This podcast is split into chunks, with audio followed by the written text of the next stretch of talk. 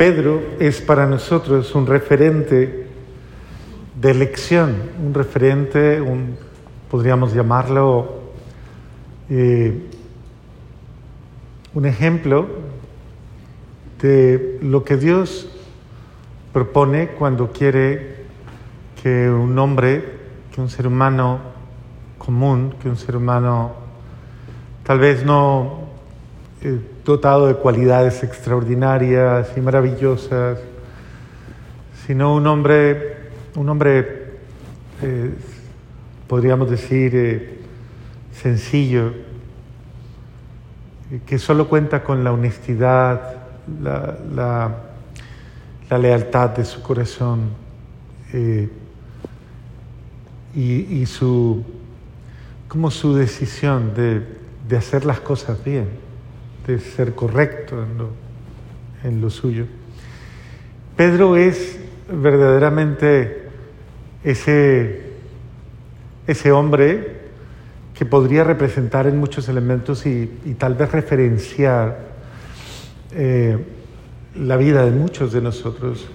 Un hombre casado con su esposa Porfiria, casado y y dedicado a su trabajo, un gran pescador que tal vez tenía un poco de conflicto con el imperio romano por todas sus, eh, sus formas injustas de proceder. Eh, fruto de ello es un poco también su rechazo a Mateo, quien hasta el momento en que aparece Jesús había sido alguien que había para él traicionado sus convicciones judías y se había puesto al servicio de aquellos que les estaban explotando. Eh, dice Pedro que, que es un hombre sincero, que es un hombre justo, honesto, pero que es un hombre al que le molesta como lo, lo incorrecto, lo que no es. Sin embargo, es un hombre de un carácter fuerte, ¿no? Tiene un temperamento impulsivo, tiene un temperamento fogoso, eh, tiene una manera de ser muy particular. Y tiene, pero tiene, de todas maneras, una incidencia sobre los otros.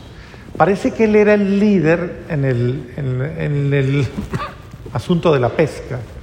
Era como el que, el que guiaba, el que dominaba la situación de la pesca. Y en eso era experto. No hay nada que hacer. Él era un gran pescador. Y, eh, pero tenía otros elementos propios de su condición humana. Como por ejemplo, era miedoso, tenía sus miedos, era eh, de pronto eh, fúrico, tenía un temperamento muy volátil. A Pedro se le volaba el genio fácilmente. Eh, era demasiado franco, demasiado franco, era, decía las cosas de una manera muy sincera. Eh,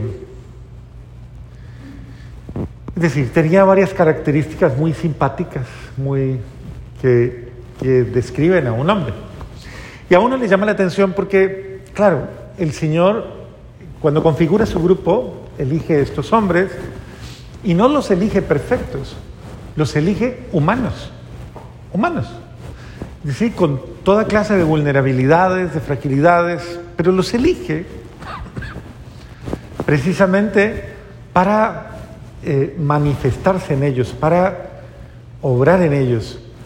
Y, no, y tiene una característica muy bonita que Jesús no los elige como vocacionables a, nada de las manifestaciones de esa época, ni de escribas, ni vocacionables de fariseos, ni de, ni de sacerdotes, ni de em, saduceos, ni de ninguna de esas orientaciones o escuelas. Él no elige nada de, de ese tipo de gente, sino busca gente común Pescadores, por ejemplo, es una de las características. Había otra característica en los demás apóstoles, pero Pedro representa el común mayor denominador de los apóstoles, que eran pescadores, eh, aunque no todos. En ese sentido, Creo que Jesús no busca elementos eh, ni siquiera de carácter religioso, religioso. Él busca la auténtica, al hombre auténtico, el hombre auténtico, la persona auténtica. Esa persona auténtica es la persona que eh, sin, incluso sin tener que saturarse de religiosidad, eh, va adquiriendo como en su vida esa, esa convicción de ser consecuente, consecuente con su, con, con su buen, con su corazón, con su dignidad, con su humanidad. O sea, es un hombre, es un hombre que no busca ser bueno porque la religiosidad se lo dice. No, es porque, porque es una persona que es honesta consigo misma y que, y que es auténtica en el sentido de su fe en Dios, su confianza en Dios es sincera, muy sincera. Entonces Pedro y los demás tienen ese tipo de características, pero Pedro de una manera especial tiene unos rasgos muy sobresalientes. Eh, es simpático como de una manera especial a Jesús, a Pedro, eh, le va haciendo ciertos énfasis y de alguna forma le va dando un cierto papel dentro del grupo apostólico. Había tal vez hombres más mesurados ahí que Pedro, por ejemplo Simón Celotes. Era un hombre exageradamente mesurado, exageradamente calmado, equilibrado, ya fruto de haber pasado por situaciones muy difíciles. Había hombres también ahí muy, muy, muy, como Judas Tadeo. Judas Tadeo era un hombre excepcional, muy parecido a Jesús en muchos de sus rasgos, supremamente parecido a Jesús. Eh, un hombre bastante virtuoso, Judas Tadeo.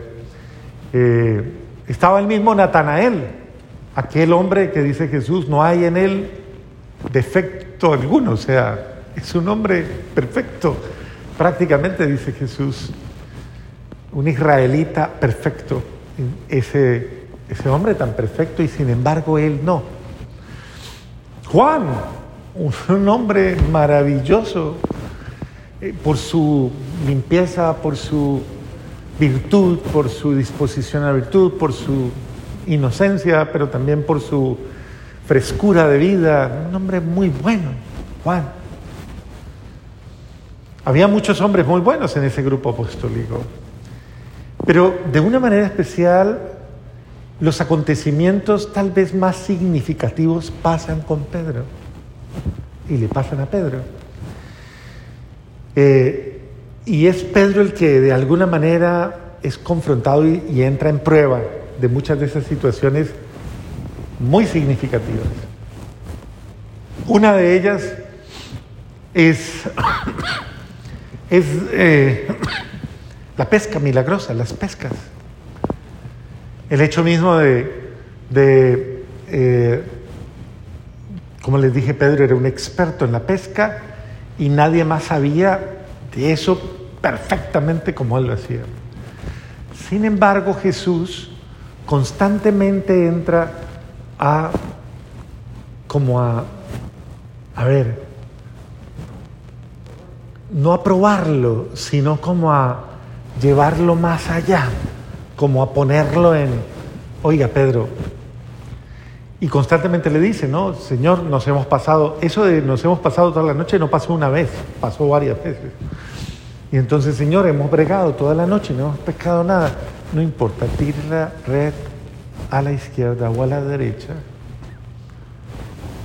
Y, e inmediatamente Pedro que ha sido un experto en todo, en su forma de hacer sus cosas, ve que pasa un milagro ante sus ojos. Jesús supera sus expectativas, Jesús supera sus capacidades. Todo este hombre no sabe pescar, este no tiene ni idea de lo que, cómo funciona el mar, pero su palabra obra milagros hace que el mar funcione milagrosamente. Entonces ese Pedro abre la visión a algo muy interesante, muy, muy. Es como Jesús lo está llevando a Pedro a, a una manera de pensar superior. Están en la barca, para mí ese acontecimiento me parece muy bello porque las veces que he estado allí en ese lago de Tiberiades donde pasaron tantas cosas, a mí personalmente me, esto me transporta y me lleva. Y me acuerdo la primera vez que estuve, estaba recién ordenado sacerdote y iba con una cantidad de gente, no todos católicos, en la barca. Y yo les dije en un ratito, eh, ¿podemos apagar el barco y, y hacer silencio? Y los que estaban guiando la barca dijeron, el guía y todos ellos dijeron, sí, claro, padre. ¿Y qué hacemos? Entonces yo simplemente les dije, aquí pasó todo, aquí pasó todo, en este lago pasó todo. Y en ese acontecimiento les decía, aquí pasó un acontecimiento que marcó la vida de los apóstoles. Uno de ellos, la tempestad calmada. Esa tempestad en la que Pedro hizo todo lo que pudo mientras Jesús dormía. Jesús estaba durmiendo por allá en un rincón acostadito, durmiendo. Pedro, que sabía de cómo maniobrar su barco, era experto en navegación en ese sentido, maniobrar su barco para, en un momento determinado, se le sale de las manos la situación, se ve incapaz y voltea a Jesús y le reclama, Señor, nos estamos hundiendo. No te preocupa que nos hundamos. Y es chistoso, ¿no? Porque el que sabe, el experto, el que maneja la situación, el que eh, las circunstancias lo superan. Y Jesús, que parece indefenso, acostado, imperturbable, que ni siquiera se levantó a mirar y a decir nada, sino él siguió durmiendo tranquilo. Y eso a Pedro le pareció, de vez en cuando nos pasa a nosotros, ¿no? Que a veces nos desesperamos con que a veces pensamos, decimos, y es que usted no va a hacer nada, usted no va a decir nada, es que usted... Eh, me llama la atención cuando la gente le dice, uno es que usted no ha rezado por mí, bendito Dios. Eh, y Jesús parece ahí sereno, impávido. Y cuando ya ve que Pedro como que estaba gritando mucho, dijo, ay, bendito sea Dios. Estaban gritando de pánico en ese momento. Y porque el texto dice, estaban llenos de pánico, llenos de pánico. Y Jesús se despierta y les dice, hombres de poca fe. Y al mar le dice, cállate. Y se. Y ellos dicen, ¿quién es ese? ¿Quién es ese? ¿Qué hace ese tipo de milagro? Miren cómo Jesús se fue metiendo en, la, en lo profundo de Pedro y superando sus inseguridades, llevándolo al nivel de absoluta certeza, absoluta confianza. Yo personalmente les digo, vea, la cosa de esto, de todo esto es, es seguir a Jesús, o sea, es ir en pos de Jesús, es mirar a Jesús. O sea, lo que nosotros hacemos es aprender de Él, Él es el Maestro. Entonces, estamos aprendiendo de Él. Él es el que nos enseña cuál es la actitud frente a la vida, cuál es la actitud frente a los problemas, frente a las situaciones. Es Él el que nos enseña. O sea, yo debo mirar a Jesús, no mirar hacia ningún otro lado, porque Él es mi maestro y de Él debo yo aprender. Entonces, el seguimiento de Jesús es, es precisamente ese camino que yo hago de seguridad, de certeza y de confianza. Si yo le hago caso a Jesús, si yo hago lo que Jesús, estoy seguro que no voy a quedar defraudado. Y seguir a Jesús no era fácil en ese momento. Pues precisamente lo que hacen los apóstoles en los tres años que siguen a Jesús es seguirle el ritmo de vida, el ritmo de su actitud constante, continua, permanente. Lleguemos a, otros momentos de Pedro. Eh, este, este, este momento que narra el Evangelio de hoy. Están reunidos en Cesarea de Filipo, sentados ahí. Usted estaba ahí conmigo un día, ¿no? Sí, eso fue bueno. Y ahí en Cesarea de Filipo, sentado, Jesús los mira todos calmados. Es un lugar espectacular. Y los mira a todos y les pregunta a todos, ¿quién dice la gente que soy yo? Y los apóstoles que están bajo la mirada de un maestro que los está forjando, formando, eh, narran lo que la gente dice. Ah, no, unos dicen que Juan el Bautista, otros que Elías, otros que Moisés, otros que... Mm, otros que Juan. Y Jesús dice, bien, bien.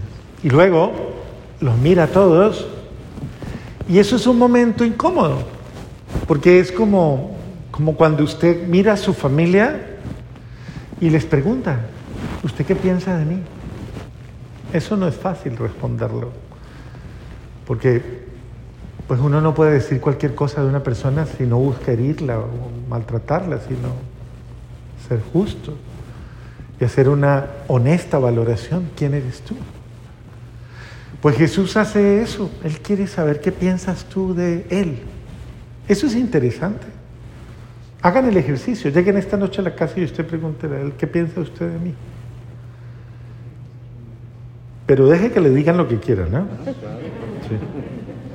No se ponga bravo ni nada. También. Igual, haga ese ejercicio y verá que no es un ejercicio fácil. Es un ejercicio que, que reclama la honestidad. ¿Quién dice usted que soy yo? ¿O qué piensa usted de mí? Y bueno, Jesús no quiere que los apóstoles estén en una actitud ni ambigua, ni confusa, ni ignorante, ni puramente afectiva, ni emocional sino como que, a ver, ¿qué piensa usted? Porque es que a veces, créanme que este es un elemento en el que hay demasiada confusión. ¿Qué piensa usted de mí? ¿Quién soy yo para usted? Y, curiosamente, Pedro responde inmediatamente, tú eres el Mesías, el Hijo de Dios vivo. Eso es Créanme, eso era una profesión de fe absoluta. Eso era romper el esquema y tener el atrevimiento de nombrar a un hombre hijo de Dios. El que está enfrente mío es hijo de Dios, vivo, encarnado. ¡Wow! Eso es, eso es fuerte. Jesús lo mira y le dice, Pedro, eso no te lo ha revelado la carne, sino mi Padre Celestial. Y desde ese momento Jesús comienza a poner en, como en, en conocimiento de los apóstoles que hay una gracia especial sobre Pedro. Hay una gracia especial sobre él. Eh, un minuto después de eso, de esto, Pedro se va caminando porque Jesús ahí comienza a decirles, muy bien, yo soy el Mesías, sí, pero voy a tener que padecer, me van a llevar, me van a crucificar y voy a morir y luego voy a resucitar. Y ustedes me van a dejar solos. Y Pedro escucha todo eso. Claro, él está orgullosísimo porque eso de alguna manera envanece, ¿no? Pedro está diciendo, wow, él quedó y todos los apóstoles quedaron con qué maravilla, wow, Pedro quedó con una así grandosa, como una atmósfera de, qué maravilla, ¿no? Pero un segundito después, entonces, después de escuchar que la sentencia de Jesús, de que lo van a matar y todo, eh, se va caminando Jesús solito y Pedro se lo lleva al lado y le dice, Señor, eso no te va a pasar a ti, seguro que no, eso no te puede pasar a ti. No tienes que ir a Jerusalén. E inmediatamente Jesús voltea y lo mira y le dice, apártate de mí, Satanás, porque no piensas como Dios, sino como los hombres. ¿Cómo Pedro experimenta esos dos momentos tan fuertes? Dios revela un designio sobre él, pero al mismo tiempo la acción del mal sobre él. Impresionante. Eso da una lección muy grande. Eso es lo que le puede pasar incluso a muchos padres de familia, que pueden tener una gran autoridad sobre su hogar, pero en un momento determinado pueden ser heridos por el mal también y hacerle daño a su familia. Con un acto de soberbia, lo que estaba pasando ayer, un acto de soberbia, un acto de su humanidad. Jesús sabe reconocer que en ese momento no es Pedro, sino la acción del demonio en Pedro. No es Pedro malo, es la acción del demonio en Pedro. Eso puede pasar. De pronto están en su casa y están los dos y de pronto Fernando dice eh, algo muy bonito, hermoso. Y tú te pones a llorar de las cosas lindas que te ha dicho Fernando.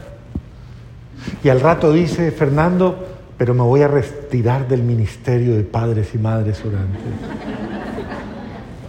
Y entonces tú qué dices, apártate de mí, Satanás.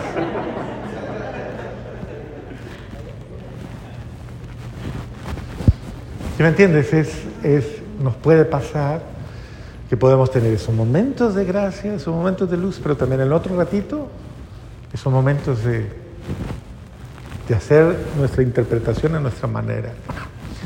Bueno, Pedro, sin embargo, a pesar de la remesón que le pegaron, él...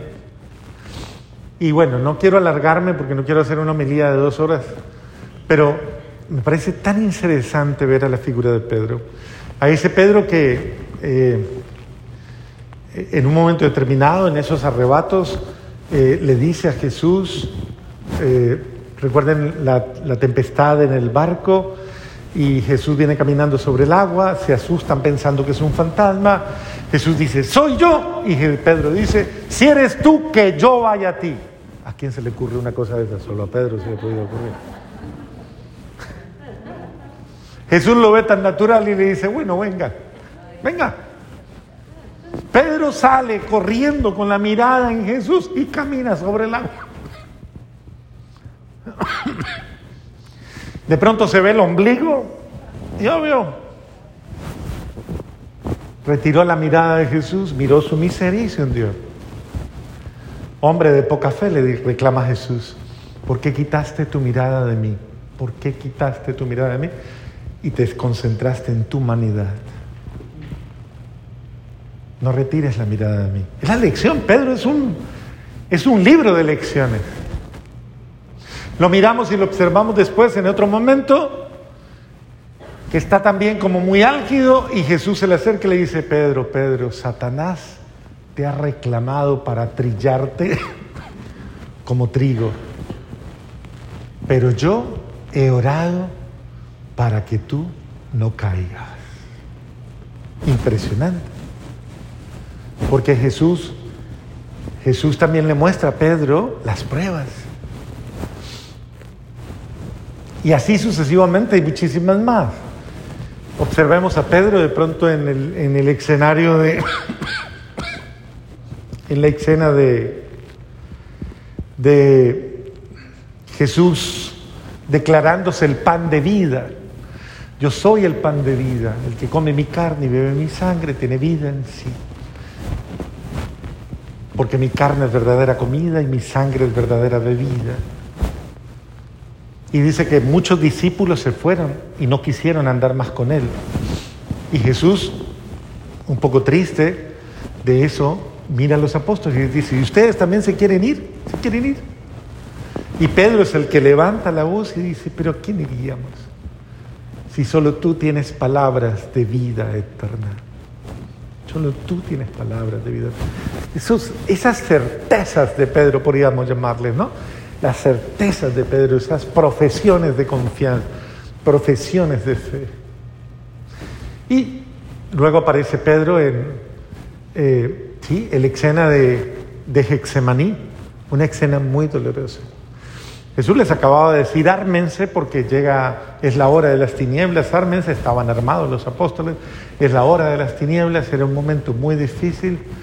Y bueno, viene Judas con todo el ejército del, del Caifás y de Anás y atrapan a Jesús. E inmediatamente Pedro saca la espada y le corta la oreja a Malco. Pedro, ¿qué pensó? Aquí se armó, ahora sí vamos a defender al maestro y yo voy a acabar con estos, porque Pedro era hombre de armas tomar. No era guerrero pendenciero, pero era un hombre que sí, hay que dar la vida, hay que darla. Y este es el momento. Y en ese momento él, creyendo que estaba haciendo lo correcto, Pedro le, Jesús le pega un regaño muy fuerte. Pedro, envaina la espada. Quien a hierro mata, a hierro muere. No sabes que si quisiera, llamaría a mi padre y le pediría que enviara legiones de ángeles y me defendería. Y Pedro queda confundido. Entonces, ¿para qué me dijo que me armara? ¿Para qué esto? ¿Para qué lo otro? Y él, queda confundido. De hecho, estaba aturdido porque, sin embargo, Pedro fue testigo de las lágrimas de Jesús. Pedro, Santiago y Juan estuvieron junto a las lágrimas de Jesús. Era un momento muy duro, muy duro, muy confuso. E inmediatamente se llevan a Jesús. Pedro sale corriendo de rabia. Y peor, Jesús viene y cura la oreja del soldado. Eso fue también humillante para Pedro, porque fue una, fue una lección muy dolorosa. Se va Pedro, está en la plazoleta, está viendo a Jesús que lo están maltratando y la gente comienza a preguntarle, ¿y no eres tú uno de esos? Y él dice, no, yo no lo conozco. Y luego se va, se aleja, se va para otro lado y le dice, hey, este es uno de ellos. Y él dice, no, no sé quién es él, yo no lo soy. Y vuelven otra vez y dice, sí, tú sí eres. Y dice, no lo conozco. Y en ese momento la mirada de Pedro y la de Jesús se cruzan y el gallo canta. Y dicen que Pedro llora amargamente, llora amargamente. Porque Pedro se da cuenta de su cobardía, su cobardía lo había traicionado y había traicionado a Jesús. Y era un momento muy doloroso. ¿Cómo quedó Pedro después de eso? Destrozado, queriéndose morir, pienso yo. No volvemos a encontrar a Pedro más. Hasta el momento de la resurrección sí, pero desolado. Luego lo vemos en un pasaje bello, ¿se acuerda usted ahí en la en esa playa que se llama el Primado de Pedro, una playa que hay en el lago de Tiberíades, el Primado de Pedro, donde uno se reúne y, y ahí Pedro se va con sus apóstoles, se sientan a mirar el mar, pasan toda la noche mirando el mar y de pronto Pedro dice, ah, me voy a pescar. Y todos que lo seguían dicen, vamos, porque él era líder. Y y en ese momento ya le habían perdonado que hubiera sido tan cobarde. Y cuando están en el mar, Jesús aparece en el mar caminando. ¡Hey muchachos! ¿Han pescado algo? Nada. Tiren la red a la derecha. Pedro se queda aterrado porque habían pasado mucho tiempo tratando y no habían encontrado nada tira la red, salen los peces, es el maestro, dice Juan, Pedro se tira también, salen. Jesús ya tiene preparado ahí unas brasas, tiene un pescado ya asándose, no sé de dónde lo sacó, pero ya lo está asando, según el Evangelio. Y después de que comen, Jesús no se, Pedro no se atrevía a preguntarle, ¿eres tú? Y luego se van caminando y Jesús comienza a decirle, Pedro, ¿me amas? Yo creo que esa es una pregunta muy dura. Atrévase a preguntarle a su mujer, a su familiar, pregúntele eso mirándole a los ojos, pregúntele. Y verá que eso es bien complicado. ¿Me amas? ¿Me amas? Eso es bien complicado. Señor, te amo, yo te amo. Segunda vez, porque le dice, bueno, apacienta mis corderos. Segunda vez, Pedro, ¿me amas? Dice la traducción que el significado era, Pedro, ¿me amas más que estos? más que los demás. No es fácil. ¿Me amas más que los demás? Y finalmente, Pedro, sí, te amo, sí. Y finalmente, Pedro, hasta dar la vida por mí. ¿Morirías por mí? Pregúntele a su mujer, a su marido, ¿morirías por mí? ¿Morirías, pregúntele así mejor, ¿morirías a tu ego por mí? ¿Morirías a tu orgullo por mí? ¿Morirías a tu vanidad? ¿Morirías a tu razón? ¿A tu criterio por mí? Ajá, es que eso es eso. Es que así es la cosa, tradúzcala. Y Pedro dice, Señor, solo tú lo sabes, solo tú sabes apacienta mis corderos. Muy bien.